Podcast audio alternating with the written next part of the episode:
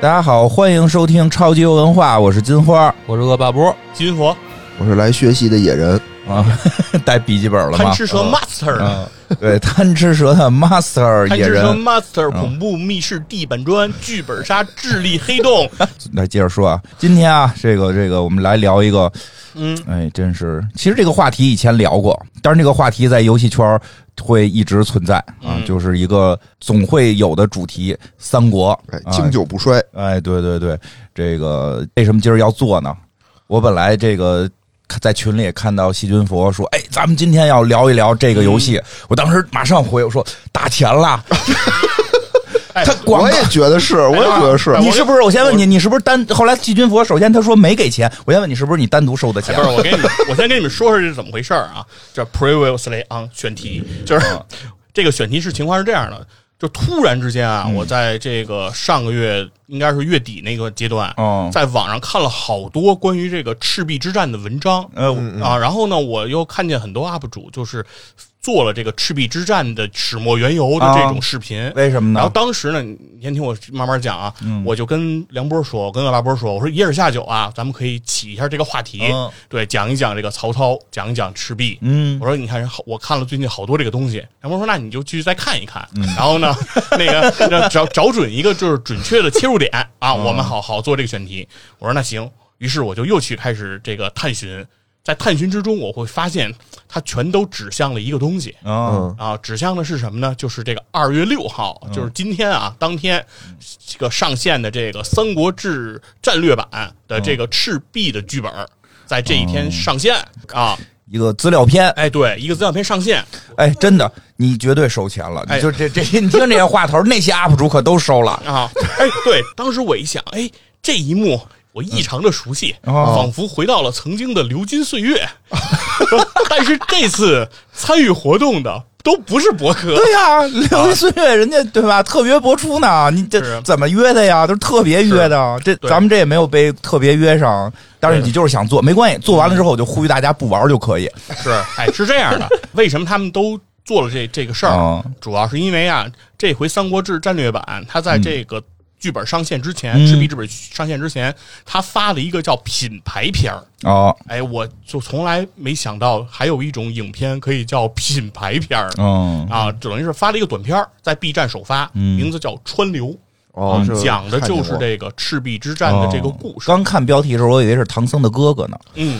哎，川流，对，这个那应该是弟弟，对，江江流弟弟，江流的弟弟川流，里面就有江流，嗯，嗯 江流还就是弟弟，嗯江川是哥哥。 这个电影的两个导演是由两位导演共同完成的，嗯啊虽然是个短片儿但是有两位导演，其中一位导演是吴宇森，哟哦，这国际大牌儿啊 又又出来砸哦招牌来对，了，鼎鼎大名啊，吴宇森、哦是吧？拍过这个《变脸》嗯拍过这个《碟中谍二》，对吧？嗯大导演，对曾经也以这个拍这个三国题材的影片著名。萌萌对，拍过两部三国题材的影片，哦赤壁上》《赤壁下》啊，就是有萌萌的那个哈哦。嗯对对对，然后呢，就是怎么说呢？这次又是重操旧业吧，啊，嗯继续说得逮着赤壁这事儿啊，就是停不下来不能了。放过他。对，然后这是第一个导演吴宇森，第二个导演的名字叫张大鹏。哟，哟、哦不知道这是谁你啊们对这个张大鹏熟就悉是不大鹏嗯哦呗，啊？不是大鹏，是叫张大鹏。不是大啊鹏，。这个导演你们可能不熟悉，但是扒了皮我认识他骨头。啊嗯，哟，就这个导演，我对他的感情非常单纯，满满的都是仇恨。为什么为呀什？么呢？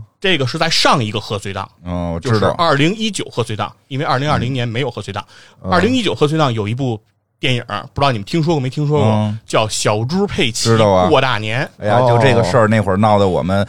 广告圈沸沸扬扬。哎，这个电影在那之前也出了一个叫预告片还是先导嗯片对的一个一个片子，叫《啥是佩奇》。嗯，哎嗯，这个短片儿口碑非常好，对对对现在在刷 B 爆了站上的这个评分还在七点六分呢。嗯嗯我这记得个我在记豆得瓣上是一个非常高的高分儿哦。哎，导演就是这个张大鹏。嗯哦哎，讲的就是一个农村的老人，为了满足这个孩子的这个需求，说喜欢佩奇，嗯但老人不知道什么是佩奇啊，不惜然后动用了这个村支书的这种宣传工具，嗯对吧？你村看问题确实角度可以，不愧是喜欢历史的哎，人。村里的广播站，哎，哦来问了一个问题：啥是佩奇？哦最后知道什么是佩奇之后，猪啊，对，用这个鼓风机，哦，哎，对对对，做了一个佩奇嗯送给自己的这个孙子。嗯哎，这影片非常好啊，体现了这种爷孙的亲情，是是是也体现了这个城乡的信息差，嗯还体现了这个空巢老人啊在农村的这种生活的现实、哦嗯啊，包罗万象。还有你刚才说的那问题，嗯嗯，我觉得非常 好，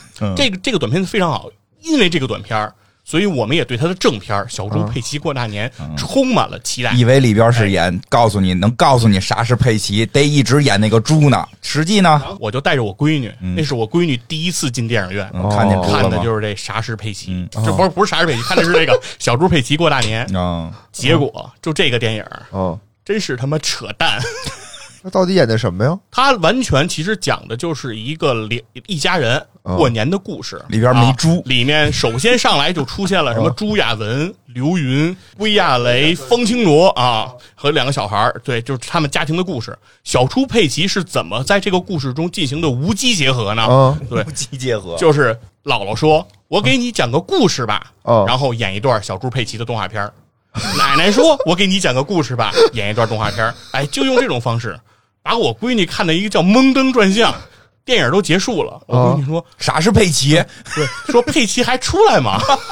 完全不知道，哎，说哦嗯对有这么个事我儿。跟你说，就对这个电影，我当时那叫一个极其的气愤啊！在我的那公众号“细菌风说”里，我写了一篇这个影评嗯，啊，当时的情绪我比现在还饱满。还宝马，啊哦，对，所以说当时我就觉得张大鹏这个这个导演，嗯，啊，我你对要他小心他，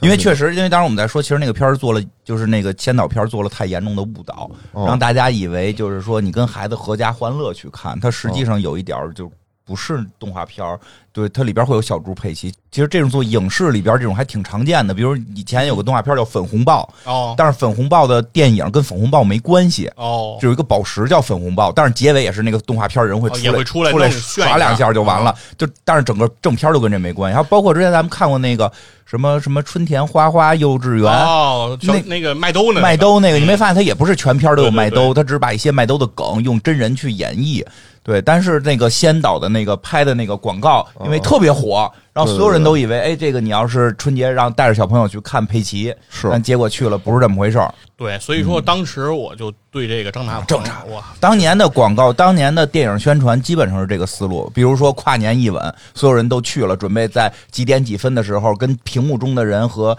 和自己的女朋友同就是稳一下，吻一下啊，就嗯正好跟屏幕中也要吻了。我这嗯现实中我也要吻，吻完之后该干嘛干嘛去。结果发现是一文艺片儿，看完之后两个人都在说：“操，这世界是 是什么意思的？”就对吧？就后来都没有完成后边的这个步 骤。那个片儿被骂的比较惨。哦哦，对然后这个片儿在豆瓣上现在依然可以高达四分，哦我觉得主要就是因为大家打分的积极性太差嗯，啊，就否没人则打对这个这个片子，我就这个这个东西就不能称之为电影。然后啊，我觉嗯得说它是电影，我觉得真的，我觉得如果他要叫电影的话，郭敬明肯定是大师。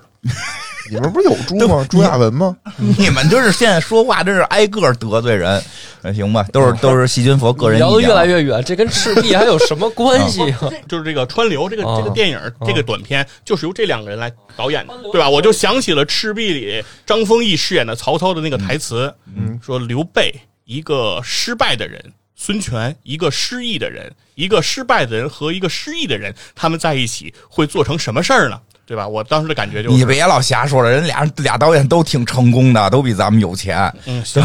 所以到底这短片讲了对什么呀？？讲讲短片吧，为什么这短片就让你这么这么激动了呢？没看呢，但是我看平心而说啊，我现在先定个调儿，嗯，川流这个短他 片现在确实有点领导范儿啊他现在做一个节目，上来先说我们先要定个调儿， 不是，我先说一下，膨胀了又，啊其实他没批评那个迟到的人就已经很不错了。今儿给你留面子了，花儿。今天本来有一趴想批评老袁来着，哎呀，真是这是要带着膨胀孩，子没好意思批评这，人就是要膨胀。来，你讲讲吧。这个川流这个短片儿，我认为拍的还是很不错的哦哦啊，我觉得大家可以去看一看。嗯，看看这短片儿啊嗯说，明什么呢？拿钱了，说明这个 去去实不是锤了。，说明这个张大 鹏啊，嗯在拍摄这种先导片儿上的这个功力很嗯厉害嗯哎一厉直害还是很强的。只要影片不超过四十分钟，我觉得他肯定都是能驾驭好啊，的。那这片儿多长啊？三十分钟吧，半小时左右哦，。有那不也对对，短如啊果你要刨掉他那个后面就是植入的那个《三国志战略版》的广告那部分，可能也就二十多分钟。植入怎么植入？也最后突然出现一个老师，哦没有他是说他选凉州啊， 那有这段吗？有这 西段吗？凉一只狼没啊，没有有 没有西凉一只狼啊，就是充十万，我能不能打过一群人？不能。 都看过，没有，它完全， 它那是完全分开的，就是说哦影片完全完了、哦才会有它的加了一宣段传对、哦明而白了嗯不是在它的这个影片过程中给你添加，所以不影响你的观影感受。就是到了后面讲这故事讲完了，你就关了，明白了，就就结束了。哦那你讲讲这片子吧。对，讲讲这片子。他这个片子一上来呢，就是出现的就是两个兄弟，嗯不是叫川流吗？就是江川和江流二兄弟。嗯这两个人是什么人呢？他们是这个曹魏水军蒙冲小队的这种小的领导，嗯啊，带领着这种蒙冲小队。什么叫蒙 冲啊？哎呦，我真的太像广告，我有点快听不下去。萌冲，这就是真实的战斗，对吧？我们的每个单你每个船都是有人的， 看这种江面上的大战，这不是，先给大家说一下什 么叫叫蒙蒙冲冲。小什么队，叫萌出？就听着接着特说别萌啊，就是特别要从萌。哪儿登陆这回？ 不是这个蒙冲啊，就是这种一一种小船，嗯它的特点就是吃水浅，哎，这个速度快，嗯转向灵活，哎是不是就叫跟英灵殿里的那个长船，哎，是一嗯是嗯道理一样，但是它跟长比长船优势在哪儿啊？它在表面还蒙有牛皮，哦，这样的话它就比较耐操，就是这个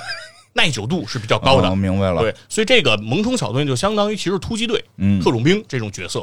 啊哦。这里面这个说，据说啊，在这个游戏里面，除了萌冲，还有什么走科你、听见没有？斗 剑、旗舰、啊、龙是不船。是？然后画面马上就是两边打起来了，真的是什么 千人大战呀？对对对对，就是说各种剑都有。哦，这《三国志》游戏里其实好像也有这些啊嗯对也剑，有这些有有不是，我觉得真的，你以后少看这种东西，影响你做播客的质量。我觉 得，对，说到楼嗯船，王瑞楼船下一周，金陵王旗暗淡收，千寻铁锁沉江底，一片降帆出石头。嗯啊好好，嗯这这个厉害这个好这个这个呢，就是说这是他们介绍一下他们的身份，他们是干什么的呢？这不是特种部队吗？嗯哦他们作战就是来捣毁这个东吴和这个刘备的嗯这个水军，他们去捣毁他们的舰那个舰船。嗯当时第一幕一上来，哎，他们就已经战功赫赫了。哦他们已经击沉了多少军舰呢？嗯已经击沉了敌舰九十八艘。我天哦啊，当时厉就害飘出一个数字，因为他们正在记这个数，击击沉了九十八艘。他们的目标是在赤壁之战这次水战中要击沉敌舰一百艘，嗯因为一百艘是我可以领奖的。嗯，他们就是核潜艇呗。他拿什么击现代的？沉？请问，凿子，啊呃，没有，就就是后面会讲，他们会、哦会用各种，他们有各种方，因为他们这个船非常的皮实，而且他们的这个能力又很强嘛，突击嘛，哦就是到人家船上杀了人嘛，哦然后这叫击击降沉。对，然后就把人家船就等于就就是给造掠成夺灾掠夺对了，啊你哦就你就把江川和江流就想想象成，比如浪里白条张顺嗯和这混江龙李俊，就这种人，对不对？嗯梁山水军不也是凿凿人家船吗？对吧？哦就是干这活儿。就是张顺有哥哥叫张衡，为什么非得跟李俊凑一对儿？啊 我没弄明白。因为船火这个，我觉得不霸气啊哦，，好那好个好，就是混江龙多狠啊！是啊，然后呢，这两个人就九十八艘，但是嗯在这次战斗中呢，这个江流作为弟弟，嗯他负伤了，被砍哦了一刀。但江川认为这无所谓，因为打仗嘛，对吧？嗯哦哪儿有不受伤的， 嗯嚯啊对是吧？然后那个这砍一刀也没什么。嗯然后，但是他们在医治的时候，这个军医葛路看到了这个弟弟的伤口，说发现你少这条个胳膊，不是你这个不仅仅是一个嗯刀伤，哦，你现在已经患了恶疾。哎呦，啊什么意思呀什么意思？就是有了疫情，对吧？哦那有了疫情应该怎么办呢？早发现，早隔离，早治戴疗，口罩，对吧？哦对，没口错罩，在里面他们也带了这个口罩类的东西，就说你这有传染病了，很严重，哦就要把他弟弟带走，嗯，对，就要隔离起来。他妈这是听着是三国时候事儿吗？这像科幻片 儿啊历史拍的虚无主义嘛。先听啊他讲啊，完，哦先听听着着这啊样，，就要把他弟弟带走嗯。哎，但是江川就不干，嗯，就说我弟弟肯定没事儿，你你要把他给带走了，嗯我接下来我们的战斗任务我很难去完成，对吧？给我增加增加这个工作困难了。说不嗯行，于是带着他弟进行了一系列的跑酷行为 啊，想躲开这个军营的这种搜查哦，对，但最终呢还是没躲开啊，依然还是被军医给带走了啊。而且也他们也在这个跑酷的过程中发现，嗯军营里确实已经死了很多人，就是哦疫病这个事情在曹魏的军营里已经传播开了。嗯很多那个军军事都是因为这个，然后然后有死的，有有这个重病的，这个情况他们已经知道了。于是呢，江川是在把弟弟被已经被隔离了嘛，在下一次战斗中就只能自己带队进行这个任务了。这次任务他们是怎么着？他们是用这个锁链攀上了一艘敌舰，嗯攀上了人家的战船，然后进行这种突击。在突击过程中，他们发现这个船上空无一人，有就是敌人都没了。中埋伏，但是他们又发现船上有这个热气腾腾的米饭，嗯哟哎，这个时候江川就发现说有埋伏，嗯这这声有埋伏喊完以后，敌人就冲出来了。哦于是，在一个密闭空间，在船舱之内进行了一段精彩的这个密闭空间打斗啊，非常哦的非常的棒。在这次打斗的过程中，他们也是这个损失惨重，嗯，甚至可以说是江川带领的小队就全军覆没了。嗯哦，只有江川一个人在这次战斗中活了下来。当嗯然，他也继续就是击沉了这艘军舰，哦于是他的战功就累计到了九十九艘。就差一艘了，对，但是江川并没有胜利的喜悦，嗯因为他从脱离战场回到军营的路上，看到了很多的人间惨剧，就嗯，很多的老百姓也已经感染了恶疾哦啊，，然后已经有这种病倒、病死的这种情况了。嗯当时的感觉就叫什么“绿水青山枉自多，华佗无奈小重河，千村嗯有地文利化无一史”。呃，这个啊，那万户烧书鬼唱歌，对吧？哎呦就是这个有嗯文这化个这个情况。当时，啊然后他回到军营，就主要是想问问他弟弟还在不在，因为啊他已经发现这个传染病很严重了。当他他确认了他弟弟还活着的时候，他就要冲进横江水寨，就是曹操的大本营，嗯他要面见他的主公，嗯，他要想把疫情这件事情向曹操面陈。哦有他认为这场仗已经不能再打了，嗯因为现在军中的这个疫情已经非常严重了。嗯，对。但是他冲进这个军帐之前，他发现之前的军医葛路已经被人从军营军帐之内给架出来了，嗯而且葛路是被强行将他相当于给押出来，嗯而且葛路在这个被羁押的过程中还使劲的喊说：“这个恶疾源头就是横江水寨，我们现在必须烧掉横江水寨，嗯，不能让这个疫情再继续扩散了。”否则后果不堪设想。他葛路就在一直大喊，但是已经没人听他的了。然后，于是这个江川就进入到这个横江水寨之中，面见了曹操。当时的这个水寨之中，这个宴席之上都有些什么人呢？有这个主公曹操，同时旁边还站着军师程昱。嗯然后除此之外，还有两个人也在这个席位之上，嗯就分别是黄盖和庞统。黄盖和庞统呢，应该算是从东吴方面投降而来。哦啊，然后曹操正在这个款待这个哦东吴的降将，在这个酒席宴上呢，程昱先开始就开始给江川戴高帽，说这个就是我们的抗敌英雄，嗯已经击沉克敌百艘啊，非常的那个战功彪炳。但是这个江川就纠正了程昱，说九十九艘嗯啊，我还差一艘。然后引得也是哄堂大笑，就觉得江川这人有点轴嗯啊。然后呢，江川呢就在反复的强调说有恶疾，嗯但是程昱先开始想掩盖这个恶疾的事儿，他就想告诉这个江川，这不是恶疾，这就是我们这个中原陆军来到了这个江南，水土不服、啊，只是一些小事儿，他就是晕船，不是恶疾。嗯但是江川反复强调说，不是晕船，这个就是疫情了嗯啊，我们这绝对不是晕船，我们不晕船。这个时候呢，黄盖他们也愿意说劝曹操说这是晕船。这时候庞统就献这个连环计嘛，对吧？让这个铁索连船，把这个船说连在一块儿，这晕船就可以解决了。嗯这个时候不就方便敌人火攻吗？对，然后这个时候程昱就说：“江川，你不要在这儿多事，嗯啊，即便是有疫情，也我们也不怕。我已经有了一个谋划，谋划是什么呢？把我们营中生病的这些病人和这个因疫情死掉的这些尸体，我送到东吴的营寨之中，我哦送天兵，对吧？嗯发动这种病毒战、细菌 战啊，对，然后我帮助丞相细菌战对一战定天下，对，用这种比相对比较低矮卑劣的手段，嗯我们也可以战胜。对，然后这个时候江川就不干，江川就说你不应该这么做。嗯你因为现在百姓也已经感染了，不仅仅是两军的事儿了，哦对。然后说他支持的方式就是说，就像军医葛路说的，我们就烧掉横江水寨，我们要控制恶疾源头，不要让这个瘟疫再次传播了。这个是他的意见。但是曹操呢，走过来就跟这个江川说：“我怎么能因为区区这个小小的疾病，对吧，就停止我统一天下的步伐，是绝不可以的。”所以说，江川，你说烧不烧？然后江川说：“我觉得要烧。”嗯，那那个曹操说肯定是不能烧，所以送天兵这个任务我就交给你了啊！我赐你美酒一坛，你现在把酒喝了，这就是基本上是断头酒了嘛。喝完以后，这个任务交你去执行。然后画面一转，江川和江流就到了这个自己的蒙冲之上，船上载着的就是这些生病的这些军士。哦啊，因为疫情，然后江川就跟就跟大家说，我们此去东吴不是去投降，嗯我们是送病，嗯啊，我们只要过去了，对他病们就咳嗽病就能传过去，啊他们就会被疫情所感染。哎，这样的话，我们就可以帮助丞相一战定天下。于是，然后当时这个丞相还赠了我们美酒百坛，现在大家好好喝一顿。我们喝完酒就上路。于是他们就开始准备饮酒，但是打开酒坛之后，喝了一口，发现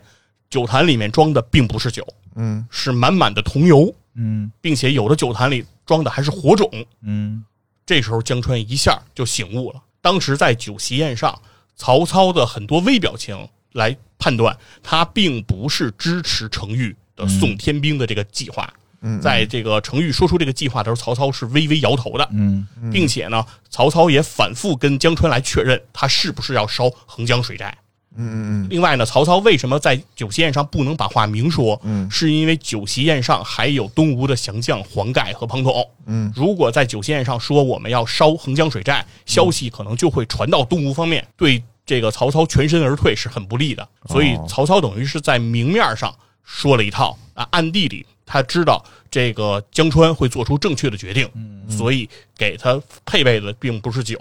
而是这个能够烧掉这个横江水寨的桐油。嗯啊，于是江川再次鼓舞精神，站起来说：“我们现在就要烧掉横江水寨，啊，烧掉恶疾源头，我们要把这场疫情就控制在这个曹魏的军营当中，不要让它扩散到天下，不要让它伤及百姓。”嗯，最终兄弟俩人点燃了他们的这个蒙冲，冲向了横江水寨。呃引得这个横江水寨一片的火海啊！然后曹操和这个程昱在自己的这个应该是军营之中吧，嗯看着横江水寨的熊熊烈火，那个程昱就哭得稀里哗啦，就说火怎么着起来了？我们完了。然后，但是曹操呢，也是满目的深情吧，看着这一切。但是可以看出来，就是曹操并不是担心的是这场火和自己的失败，嗯而是说曹操是为了控制这个恶疾，嗯为了让自己真正要去争夺天下，不能要一个这种满目疮痍的天下，而是要有这种正义的手段，哎，夺得这个天下。嗯哎呀对妈呀，这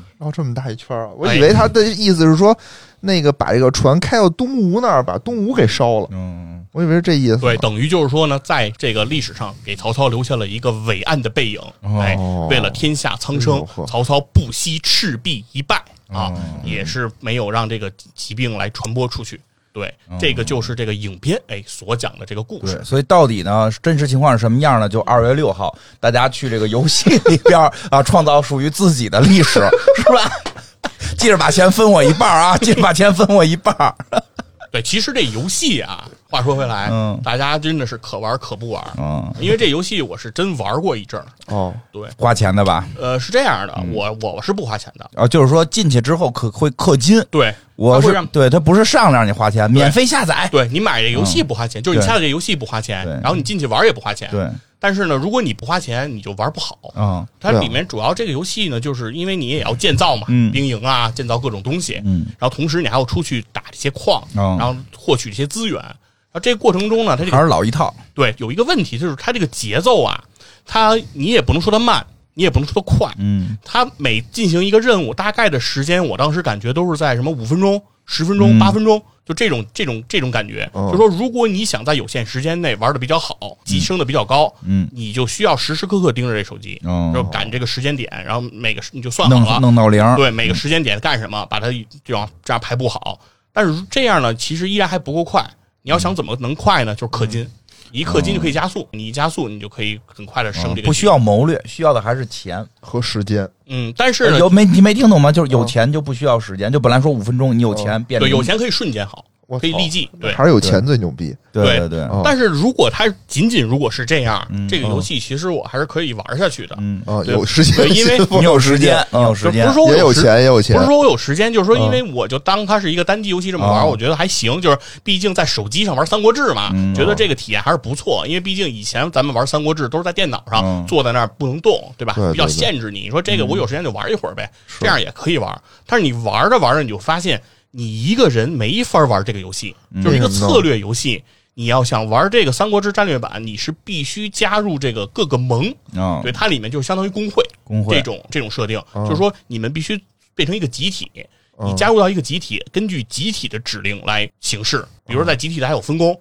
不同的人从就是从事，比如收集不同的资源，大家拼到一起，哦然后集体出兵。如果你不加入盟，比如说当时我的态度就是我不想加入盟，是因为我觉自己得玩嘛我对我觉得一策略游戏，我就是想自己一人在里头玩就完了。嗯对啊但，我发现我没法玩，不是说动脑子就行吗？什么用因为各我种计策？因为我没法动脑子，因为周围的这些势力嗯全都是各个盟的。哦嗯你，谁也碰不了，因为他不是抢各个矿嘛，比如体育矿啊、石矿什么的。你觉得这个矿你想给占了，嗯你站不住，因为我就我自己一个人儿，对吧？哦人家是一个盟，那对吧？打你跟打对孙子人家一样是对，人家是轮着来啊，我轮是你对我是自己一个人儿，哦呵，对，完全没法干。后来我也嗯就是采访了一个这个这个《三国志战略版》的玩家，嗯他也说，就是他通过玩这个游戏，每天感觉自己就跟上班一样，哦，就是每天早上几几点，这个盟里就给他下指令，嗯让他去干嘛啊，他就得必须在有限时间内把这把这事儿干了。如果干不了，这盟里还会对他进行处罚。哦，对，所以他说玩了起来就是感觉特别的累啊，感觉特别的辛苦，除了要氪金，还得这个这个这个又氪处金又上班，理，对，啊还得上班，还得盯着这些事儿。那这也是，我觉得人家那个广告也没有，就是说这个之前他看了很多他的广告，我觉得广告还是比较实在实在的。就哦说了嘛，充十万能打赢吗？不能不， 行，太少了是不吧？能太少了，不能对，不是充十万，你要是一个人，你肯定赢不了。啊！对呀、所以就是人说的没毛病啊。哦对，因为你的对手恨不得有一万人，嗯对你都不知道那哦些、那些人的背后有多少人、嗯啊！你如果你是不加入各个盟，你就自己跟那玩儿，他们碾死你就跟碾死一只臭虫一样，嗯，那你把他把他碾死了，然后你还能玩吗？还能玩儿啊？就只你不怎过么比如玩说啊你的矿没了，你资源没了，你再重新占呗。你占上以后，可能你能占人家的，但是你占上以后，可能一分钟之后人家就把你给灭了啊！哦你就是等于在游戏里寸步难行。网游嘛，啊他不会说你有死有你死了，死了你就哦光屁股重新对来呗，对，就是嗯从卖鞋开始，从卖鞋开始，继续从头爬，是吧？继续从头爬对，就是你永远是初级阶段呗。嗯，永远是发展不起来。那这游戏的爽点在哪儿呢？不就是花钱啊。 就除了充钱的当盟没了主啊，对，如果你盟主你就爽了呀，对，因为肯你定啊在这个盟里，你就有社会地位了，对不对？他为什么刚才说了嘛哎哦？给你分配任务，给你让你进行还各有种大指哥令。呀，有小弟啊，大哥可能还给小弟资源，你玩玩。对，你要上班上的好，对吧？KPI 达哎完成成的了，好，对吧？哦人家就能给你升职，升职之后你就能控制更多的资源，然后你是就能号令你下面层级的这些人，给他们安排活儿，对吧？哦，它里面就是这么一个模式了。你也能把人家城给占了，对啊能抢人家就可资以源嗯啊。对，而且分配的时候，比如说打完一场仗，分配这些战利品，肯定也是按级别走嘛。哦，是不论是功行赏，哎你，就把你们弄一个什么钱粮胡同的那个什么盟，然后把你听众都都号召起来，你当盟主，每天给大家布置任务，说给我每天嗯上交什么东西。对你，然后你一上线，大家都喊主公，明天说明天打黑水公园盟， 说今明天要把他打打到打回卖草鞋的 状态去，乐趣嘛，乐趣是不是这不就对吧乐趣吗你？们前粮胡同十五群呢，多厉害，十五个群。嗯，可不吗？确实挺厉害，确实挺厉害。那你为什么要做这节目呢？就是我是想聊的是什么呀？一会儿让恶霸波给咱们讲讲这个历我完史。全都不想讲 了，听你说这个。呃，我我我首先觉得，我就首先觉得这这厮绝对拿钱了。哦第二个是听完短片儿，我就根本就不想看了。就这个短片拍的还是真的挺不错的，哪儿不错呀？你给我讲讲，你觉得哪儿哦好？啊我觉得立意首先很好，就是就是曹我操们其实是为了拯救天下苍生这事儿。对，就是因为我们从小看三国是吧，《三国演义》尊刘贬曹，对嗯吧？一直曹操就是反派的形象来出现，嗯对吧？但是呢，我们其实看这个历史大势来看，嗯，东汉这个王朝行到这个献帝这个时期，嗯已经气数将近，而且他的统治其实已经对当时的百姓并不是很好了，嗯对吧？新的秩序应当去建立了。所以说，刘备打出的是这这个汉室重重兴的这种旗号，嗯我认为并不符合其实当时人民的诉求。哦而建立一个新的王朝，对吧？行使一个新的秩序，这也还是这个人们所人期待民的。人民的诉求是是那个什么劈拿雷劈你，人民诉求都跟着张角大哥走刘了。备刘备说匡扶汉室嘛，他说今儿净他妈匡汉室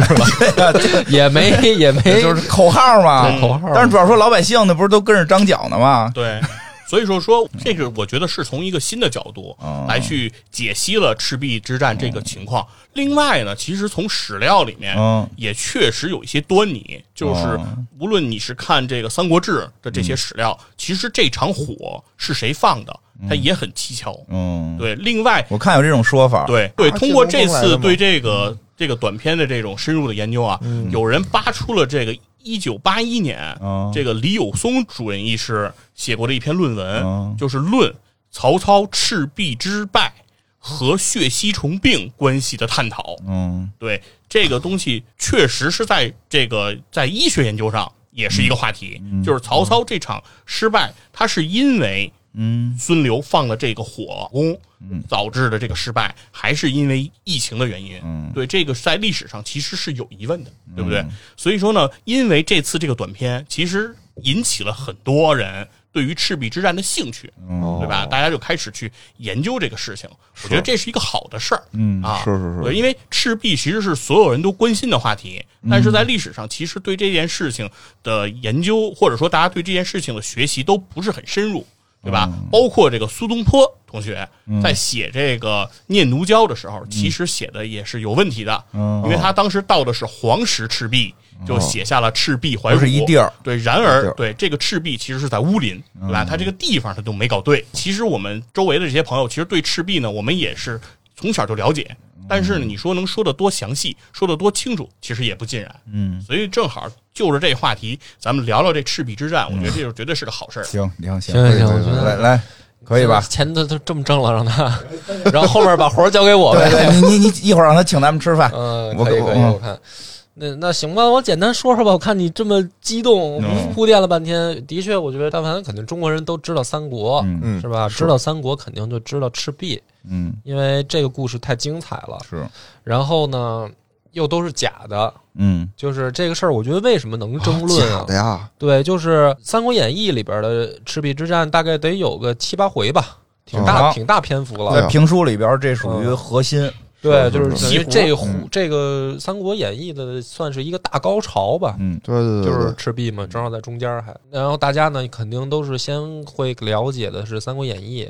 小说里怎然么后写的？呢，但是这个呢，不会说让它持续隔一两年就火一次嘛，嗯因为小说里怎么写就怎么写呗。是是吧嗯对，啊是但是为什么火呢？就是因为不定期的就有人跳出来发现被骗了。嗯因为《三国演义》的这个赤壁之战写的大概就是史学家也定论了，就是七分虚，三分实。对，嗯人本身就是个小说，对，就是那不是写嗯他他他要是这样也还那好，那因为《三国演义》呢，史家是认为说是七分实三分虚，嗯就是其他段落哦，写的是七分实三分虚，嗯但是唯独到了赤壁这儿，因为确实要得精彩起哦精来啊，彩起来、啊高潮了嘛，嗯所以就七分虚三分实了。嗯哎，这还挺有意思的。那哪是真的，哪是假的呢？所以我给那今天咱们再做一个这个嗯，捋一下啊，嗯就是省得捋一下嗯以后你再被别人骗，你可以拿去给人讲了。是第一个就是兵力上嗯，来说，曹操到底有多少人，实际上没有定论。嗯，怎么说都有，呃，怎不么说是都百有。万吗？演义是说有八十多万，演义上说是号称百万啊嘛，，炸称百万炸炸成万，百万，对，但是实际上二十多人，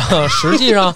实际上在历史里面呢，嗯没有很具体的说曹操到底有多少人，就是所有的这个史料的记载里没有说具体人数，，对。然后呢，历代的史学家对这个事儿就产生过争议。嗯呃，少说呢，有的人分析说得有二十万。嗯那像易中天先生在百家讲坛里说，易中天说我再给他打个对折，嗯说那他起码也有十万。哦，嗯，啊，就是说这个是咱们说下限啊，嗯就是说下限史是学10万家人统一认为最少在哪儿？呃，最多的呢，有人认为说八十万不也也不是瞎说哦，嗯啊，，包括有去。人我们因为有人去说诸葛亮的那个什么怎么论证啊，嗯实际上去算，比如说他，呃，荆州的降军有多少，北方的这个嗯打完官渡他收了多少人，嗯然后他自己有多少人，就是给他算账嘛，说他嗯其实实际上差不多能有这个八十万军力，这也不夸张，这不是咱不们就堪说家，不不不不防不防止北方就是说往少数民往族了上线啊说就是嘛到头总到头共儿人数，啊，就是说在这个十万到嗯八十万之间吧。嗯我是采取说易中天先生说再打一对折，嗯嗯，但是呃，再往下，比如说十万再少有没有可能呢？那应该应该不会了。嗯，太少了呃，因为他的对手的那个人数是有具体的，啊，对方记了有多少对人？，啊对方是有多少人呢？是刘备差不多有一万人，嗯然后刘琦有一万人，嗯呃，周瑜从东吴带过来三万人，嗯，就说他的对手哦对算下来一加一五加万吧三五万，五万人，而刘备在史料里面曾经有明确记载说，问周瑜说带了多少人，听说对方带了三万人以后，然后他的反应是恨少，嗯，就说不够啊。那那也就是说，为什么他嫌少？因为对手是肯定比多比这啊多，比他他才会多嫌少嘛，对吧？对方三千，你带来三万，不行，不够啊， 对，你这就不不符合对方逻辑了斯，巴达是吗？ 不符合逻辑了，因为有一派史学家观点是说，呃，官渡这一战呢，赤壁曹呃，对，说错了啊，嗯赤壁这一战，他说 曹操可能不满万人啊，呃，因为他是追击部队，不买说对，说嗯一日一夜追击刘备三百里，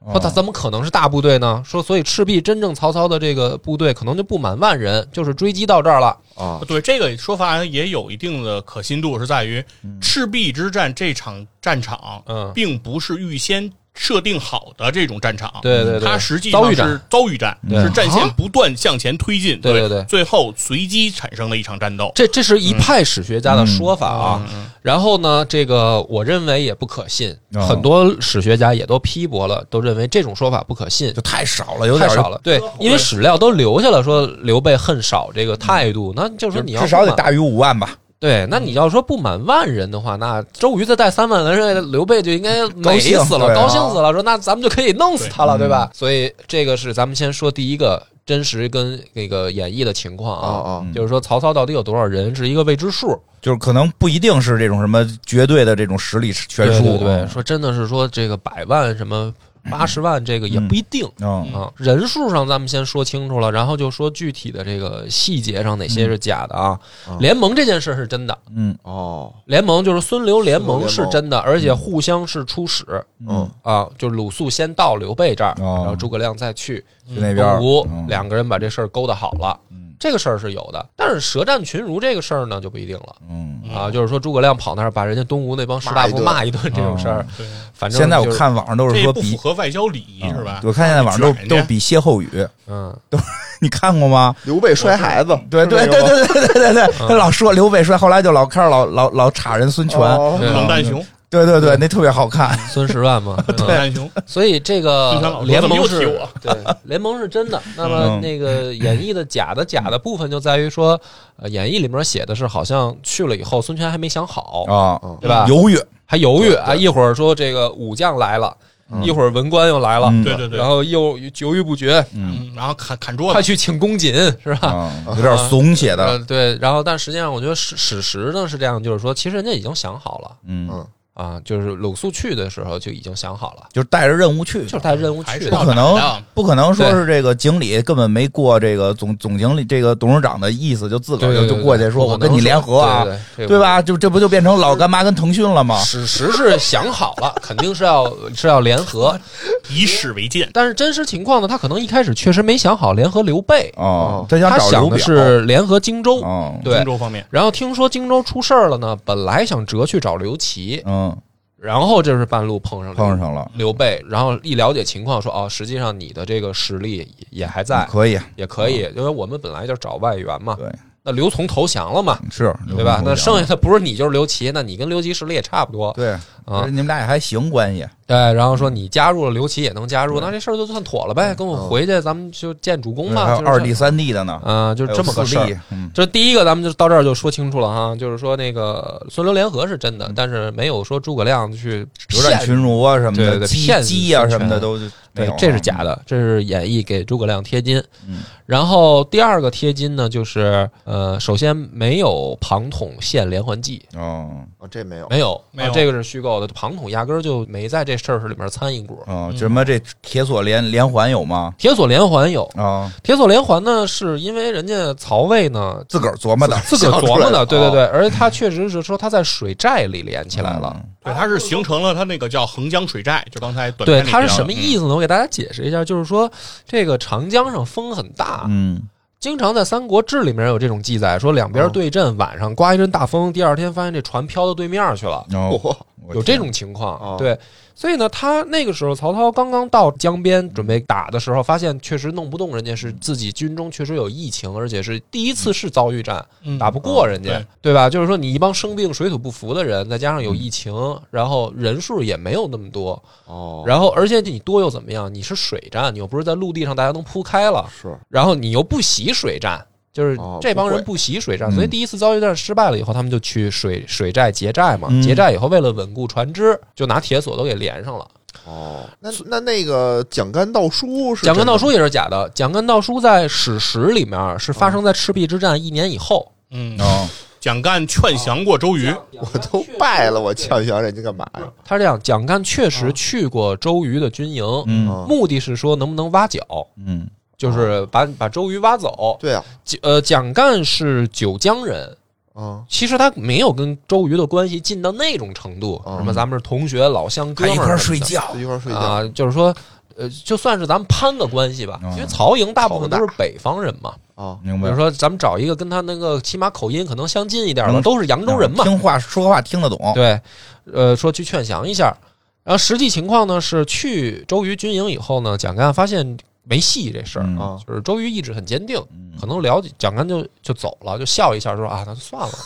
就走了。 哦，对，而且这个史书里面是说，这个包括易中天先生也讲啊，说蒋干应该是很英俊潇洒这样一种形象，嗯哦那么低矮的，对，不，是那种说跟小丑一样的那种人，就是说人家是一个翩翩名士。嗯因为我你想我去劝降的是周瑜啊，对对对对，周瑜就是一名士啊，对你不可能派你我这边一二溜子去，对，派一个这个特过别来过去之后，哎，周大肚子，我我 说有妞儿有妞儿去不去？啊，对吧不可能啊对啊，所以就是说这个人也没有蒋干道书，哦哦，也没有连环计，嗯然后呢，嗯，火攻也不是什么周瑜跟诸葛亮琢磨的，嗯哦火攻是黄盖琢磨的，嗯呃，是因为他们去本来就是一看曹军这个准备结寨了，大家就说那不行，咱们再后撤，嗯，没有必要把战线拉这么长。嗯是黄盖看到对方在水阵里面就是结了铁索，嗯，哦，回去又眼神儿好又献计，说他们要这样弄的话，咱们就可以火攻。老将军有经验，对，是眼睛保草护的船也借好。箭也是不存在的，对草船借箭也是发生在日后这个孙权干的。嗯孙权是有孙家的军人作风，就是喜欢去冒险，然后他自己开着小船想去探曹操的水营，嗯哦不是他赤壁了已自己经。去的，哦不是赤，已经不是赤壁了，哦是日后发生的战争里那面，哦不是赤壁之战这个这个事儿。然后他去了以后呢，就是他的这个坐船嘛哦被射箭，让人射成刺猬了，然后射歪了，然后孙权说你调调过来调过来让他头射那一面哦再射那一面，就是这个事儿也是有船就的，稳了嗯但是不是诸葛亮的，等于把这些好事儿全啊嗯他往诸葛亮身上啊安。嗯，然后呃也没有借，那肯定没有借东风这个事儿，嗯，借东风也没有，也没有也没没有有借东风这个事儿。你就像一直相信借东风是真的，哦对呀，这你觉得别棒的啊是假的都无所谓，那就必必须须是真的呀。啊那个那个小时候打那个游戏里头，对吧？叭，那个诸葛亮一提一举扇子就往下嗯落雷，刮风特别啊落雷帅，落雷特别帅。啊，一下就让没小时候了的梦想消失了。然后咱们再往后说啊，然后就是真正谁烧船这件事儿，嗯嗯对，这火谁放的？对，谁放的？史书里面是有分歧的，嗯就是说是有不同版本的。嗯，那那个《三国志》里面，曹操自己说他是自己放的，嗯，烧船自退，明确记载，为什么呀？就就是说我打不了，打不过打了不，了我走了嘛哦但我这我船也不能留给你。对啊，那我不能把这船白留给你，哎嗯我自己烧了，因为我知道我军中这个确实疫情扩大，嗯因为他们瘟疫嘛，啊，哦瘟疫扩大，说水土不服这事儿也有，嗯我无力再战，因为这一战史学家呢最大的分歧点就是认为说，呃，曹操的战略目标到底是谁？嗯，哦有要一干嘛？对他到底要干嘛？有一部分学者认为说是拿下荆州，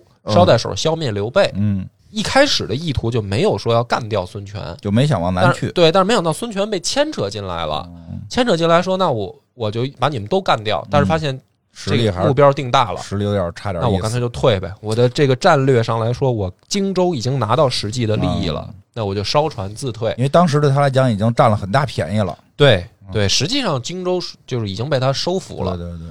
呃，那那个华容道呢？华容道也没有关羽，就有华容道这件事儿，他是没有走华容没道有退走的，没有关羽去堵他这对没件有事儿。哦关羽这件事儿是发生在赤壁以后，然后呢，那个关羽独立率了一支东吴的军队，实行了一个作战叫绝北道，嗯哦就是他们想去把襄阳整个就是荆州北线也都收复进来，嗯因为荆州南部已经被东吴跟孙刘备占领了，是刘备占领的是就是南部地区江陵这些，嗯就再往南啊，荆南南边四郡，就因是为说当时的的荆州，当时嗯的荆州是三家都给有的一，人一哦一人一曹哭操有一部分，孙权有一部分，刘备有一部分，对。哦然后江陵呢是主要是这个东吴的军队跟曹仁在死，就周瑜跟曹仁在死磕，然后想往北把战线推进。嗯然后这个时候呢，曹魏那边大量的从北方调来援军，就是很多猛将都赶紧支援这个曹仁来。然后这个时候呢，周瑜呃跟这个等于刘备商量好了，借他二弟关羽带了一支东吴的部队，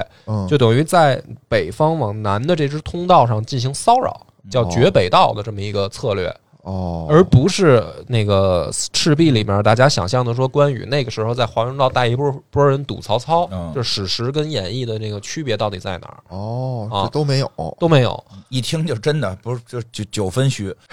啊。就刚才说这么半天啊，好像没一个是真的除了联合以外，剩下全是虚的。然后，然后东吴那方面记载肯定说他们是烧的船，嗯，哦，就是献火攻计策是黄盖这件事是有的，但是最后船到底是怎么着的，两边记载就不一样了。嗯，各说各的理，各说都各的说了自己干的，对吧？对曹曹操等于我是自己弄的，这个面儿，还自己烧的，自己烧的。嗯，对，然后对在这个《山阳公载记》里头的记载说，这火是刘备放的，呃也有这么说的， 也有这么说的，因为他是三家都自己刘备这个不说不干了，说他们都曹操还好意思说自己烧的，我放的。嗯都声称为这场大火负责。负责哦，可以可以可以可以。可以，实际可能就是晚上不小心那火苗抽烟啊抽烟抽来烟了烟头扔船上但是着它这里头确实也有一些疑点啊，是在于说，它这里面说，如果这场火是曹操放的，就是说相当于是这个影片取信的这种史史料的话，是这个信源它不是来自于《三国志》，嗯，它其实是来自于《江表传》。对。 《江表传》这本书现在已经没了，这个我跟嗯大家解释一下，因为很多人可能没有看过《三国志》原文啊，没看过就是为什么老说什么这个《三国志》里面没说，但是某某本书说了呢？嗯其实那些某某某本书，呃，现在很多都失传了，嗯，都没有。嗯，那么是因为《三国志》呢，它原文记载的下面呢，它会有引别的书的这个批注，嗯裴松呃，之。加上裴松之的注，裴松之的注是单拎出来，就本身原本《三国志》也会引很多其他的注史料，这些的书它会都会标名字，就是我这条史料是哪儿来的。明白，其中这个《江表传》是很很常被引用的一本书，嗯就是《三国志》就是粗体的嗯大字儿，其实都很短每一章。哦，然后它实际上好多的这个所谓的故事啊、人物性格啊，都是靠它底下的小字儿说，突然这儿比如说写了一个，我这个引了一本哪儿哪儿哪儿的书，什么《魏略》嗯《江表传》啊，什么某某某，然后写了有这么一个事儿，跟八卦新闻似的写在下面，说那本书里可说了啊啊，怎么怎么着这对事儿到底我是明白，就是就是意思就相当于说的那个，这个言论仅是嘉宾观点，对那哦个本台概不负责。对，就是你信就信，哦你不信就不信。但是呢，作为史料是我要把它列在这儿给你对 看，就是说啊，在当时写这个古代写史书，嗯这是一个标准格式。司马光写《资治通鉴》的时候也是这样的。嗯嗯如果你看过古版的这个《资治通鉴》，你会觉得阅读困难特别大，就是因为那里面字号区别特别大，嗯大中小，嗯有就是因为批注不同级别的引注，它也在里面并列的咱写们在打个里面比方，啊比如说咱们现在四个人录音啊，然后假如说呃出现那种情况，比如说上一次我睡着了。那种事儿，那那你可能比如说留下在正史里的是什么呢？嗯是收音收进去的，嗯嗯就变成了正史，对吧？然后呢，可能有的这个呃史学家就好奇了，说：“哎，这集节目梁波去哪儿了？嗯对吧？”是那么这个时候呢，可能就会引，比如说《野人的日记》里写，今天波哥录音时候睡着了，哦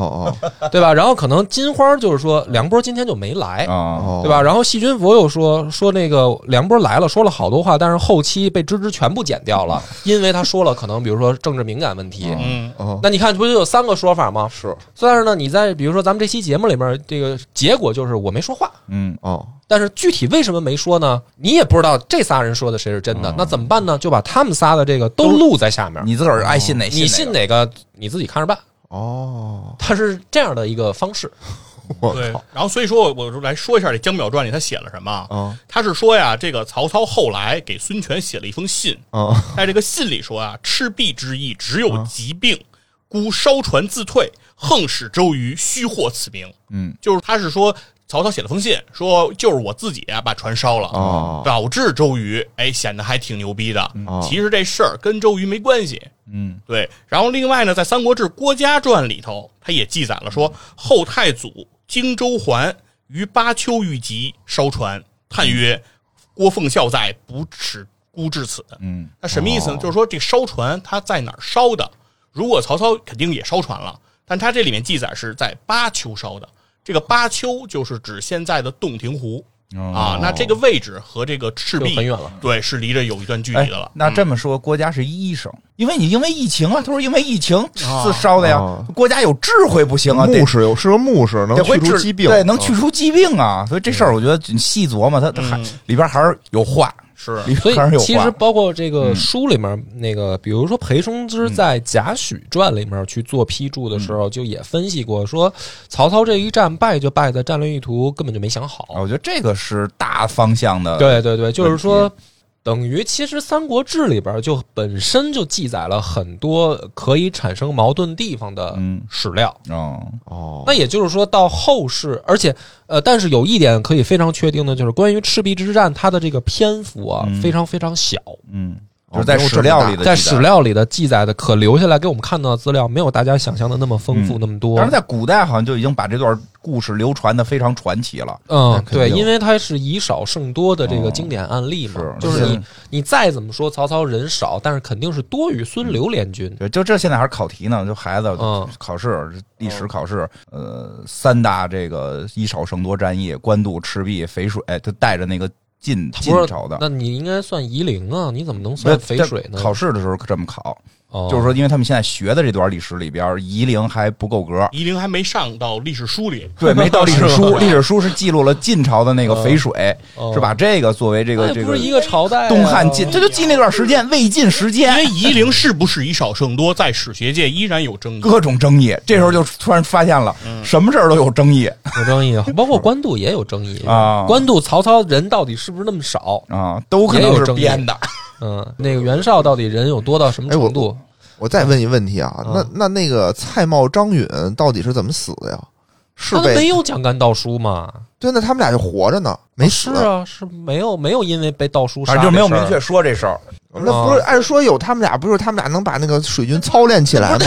那不是都是小说写就是的按吗？照史实来说，曹魏的水军实力也哦没有那那么差弱。你想象一个问题啊，如果说像完全像小说说，他有八十三万人，嗯，他就靠蔡瑁、张允俩人懂水军，就是这八有十点万禁军教头林冲就是他一个人，这有点不合理吧？这八十三万人里，除了他们俩，没人嗯习水性。不是因为北方也有黄黄黄河呀，你不能说北方一个习水性的没有啊，哦对吧曹？军中对那吧？个有水泊梁山嗯是不是？刚才有谁来的？ 曹军明确有那个，就是说对曹操准备好了，他那个到让于禁什么他们去对，练他水一军，定是有水军的。的。他在小说里边为了增加戏剧冲突，我觉得增加哦戏，剧。不过我觉得是他，你你要是往根儿上倒，可能确实战略意图不明显，因为他明显他就是去打那个刘表的嘛，刘对他就是想跨着江，我先把这边都整理好，嗯然后这时候看，哟，这股市怎么还涨啊？对吧？嗯要不然往下冲冲吧。这后来一看，哟，这再往下冲，会不会我这个血本不行无归了了嗯，对吧？该收手了。咱们这个搞投资的这个老曹，肯定心里边也明镜似的。你要是一直有野心，下去下去下去，你可能就就就折里头了，就该是撤了。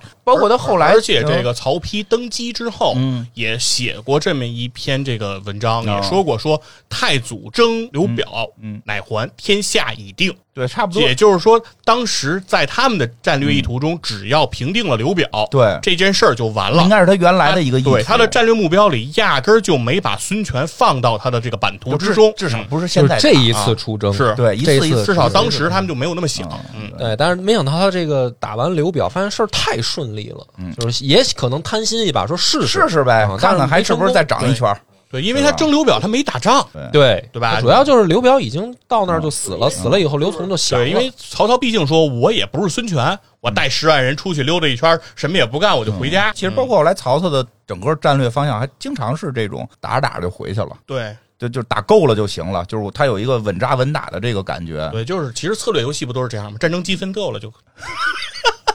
就是你得经营一下这个地方吧，对别他妈光一直瞎打，对吧？所以我我觉得以历史真实以那个还原来说，到底啥？样？嗯，它其实就是首先赤壁这一仗没有大家想象的那么呃冲突激烈，嗯，就你死我亡的这种。这个我家孩子刚现在在写作业呢，只要进来听完了，马上人生观又该崩溃了。说历史书上可不是这么说的，嗯，历史课还是教这是重要战役呢。对。哦，还教借东对风反呢。正它意义很大，因为那个哦就是等于获胜方会拿这个事儿老出来吹牛逼嘛那。肯定的呀，对，考题是这么出的，对奠定三国时期三足鼎立的战役是哪一场？对，要答赤壁，嗯因为这个事儿的它它的这个政治意义啊，在在历史上来说啊，就是说呃，他其实确实推迟了曹操去走上政治上的下一个高度的时间。嗯就是他如果这一仗他没有出现这个结果，啊比如说真的呃捎带手就把孙权给收拾了，啊，或更者快了假如说呃，或者假如说没有因为这个被追击导致荆州也丢了嗯三分之二，他就没有必要那么急着去发动对马腾跟韩嗯遂的那个西凉地区，就是马超跟韩遂啊准确来说，去去对西北作战，因为他对西北作战实际上还有一个政治目的，说我就可以再往政治上走下一步，啊我奔王去了。我得我得有个丰功伟绩，对，嗯就是说我是我凭什么要当王啊？是因为我在军事上有所建树，嗯，那我现在赤壁这一块儿我没有捞着这个政治资本，丢了脸了，丢脸了，所以我必须要再去弄一下。所以实际上曹操特别坏，他他实际上没有资格或者说没有理由去打韩遂，嗯，嗯，因为韩遂是汉官，对，就是他也是朝廷公务员，咱是同事，嗯哦你凭什么来打我呢？嗯所以他出一坏主意，他就是说我要去打张鲁，啊？那我打张鲁我就得过你马那个韩韩遂遂的马地儿超的劲儿的境地嘛，嗯我得过你的路。然后很多人就劝他说：“哎，丞相，你别这么干，你这么一干，他们俩肯定就半路就截杀，嗯你就反了。”然后张鲁他妈一山野村夫是吧？搞邪教的一个人，他也嗯没有没有什么政治野心，你搞哦他干什么？就跟人家脸单，对不对？实际上，曹操他妈心里想的是：我他妈就就是是要想让弄哦他反，我好弄死他，弄死他，我可以他妈离称王更近一步。对呀，你要是正经的是同事的话，你干嘛打我呀？对啊对啊，啊，对不对？跨部门不行啊， 知不知道不该窝里斗啊？ 所以从从这个角度上来说，没有必要替，因为他撤退的时候真的很狼狈，他是拿那个老弱病病残的那个士卒啊，拿着草，因为他那个逃跑路线是一片大沼泽，不是咱们现在看到那个湖北的嗯那个哦地哦哦地貌，就是大沼泽。然后他逃跑，怕被追上，说老弱病残，你们给我上去拿草填路，好多人就死在半路上，就这么死的，就其实还是挺狼狈的，是吧嗯非？常狼狈，就是为了跑已经不择手段了。所以说还是说不好到底赤壁的那个更细节到当时谁放的火，这个病有没有影响了有多大，还是没有一个确定的说对，法。史学界对一因为直也在吵这个史料其实是，就是如果你看这些史料，嗯你就会发现它并没有一个完整的史料来记嗯载赤壁之战，就是从头到尾，比如说我这个长篇累累读啊，没有就是写这个赤壁之战的，嗯它不是这样的，它都是分散在各个传记嗯里的一些只言片语，大家把这些只言片语去拼凑拼出出来的对，看到的一个全貌。但这些只言它片语不一样本身就在这儿，你知道吧？也因为其他的那个大战啊，只言片语拼凑起来是连整、连贯的、吻合的嗯吻合的，啊互相之间是咬合的。说的都是一个事儿，对，赤壁是他妈矛盾的。可能三番都放嗯了，三方都放火了，要不然烧那么大 呢，都去放了。对，而且但是这个影片包括这个赤壁之战中，确实恶疾，嗯这个事情其实是在所有的史料中，你合并同类项之后，都会发现发现都有提都是这共个事儿提的，对，就是真相只有一个，就是确我实急有瘟我疫急，确实有病这事儿是真的确实有病。对，然后至于这个瘟疫到底是什么病呢？嗯就是也是有各种的说法，说法嗯比如像血吸虫啊，说是这个伤寒啊，这种这个说法都有。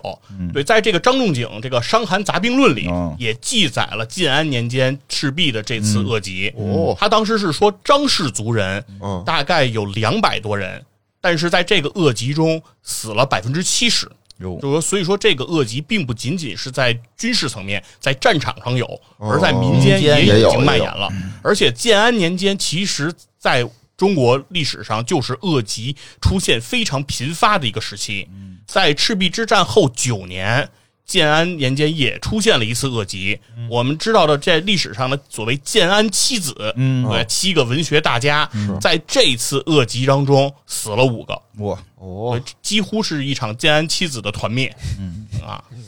还是嗯注注意防疫，对，所以说这个疫情还是当时非常严别重开的。玩这笑。个落点是这儿，是啊，吧？ 对，别开玩笑，这多正能量。 注意大家戴口罩，是少去公共场所，啊是吧？而且嗯历史上也记载了，就是在建安年间已经有了这种大巾用来遮这个口鼻嗯就是口罩的这个口罩的对这原个型东西嗯，但是没有明确的记载说这个大巾用于疫情的防控哦啊，但是确实已经有了大巾这个事物。行吧，我觉得这一期到这儿也差不多，差不多了可以清楚了，可以是吧？多长时间了？也一个多小时了呵。，嗯真快！一讲这爱听的三国就这么快，我以为才半个多小时呢。行吧，以后再讲讲别的大战，我觉得都挺有意思因。为讲三国就讲了半个小时，对，前面什么导演拍片儿的事儿讲半个小时了， 行吧，行吧，可以，可以。反正我挺觉好得借这个由头，嗯我们是聊聊是这是个赤壁这个事儿，挺好，行挺好，挺好。好我的今天是学习了，嗯，好，感谢大家收听，拜拜，拜拜。拜拜。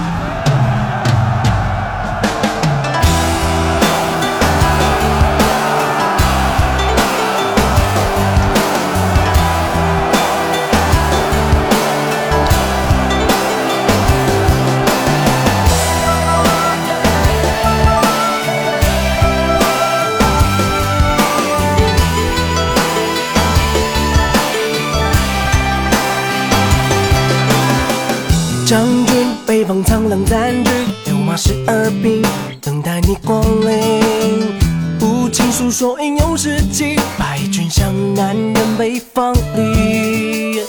家乡在南美的远方，期望在身上，梦想在流浪。肩上剩下的能量，还能撑到什么地方？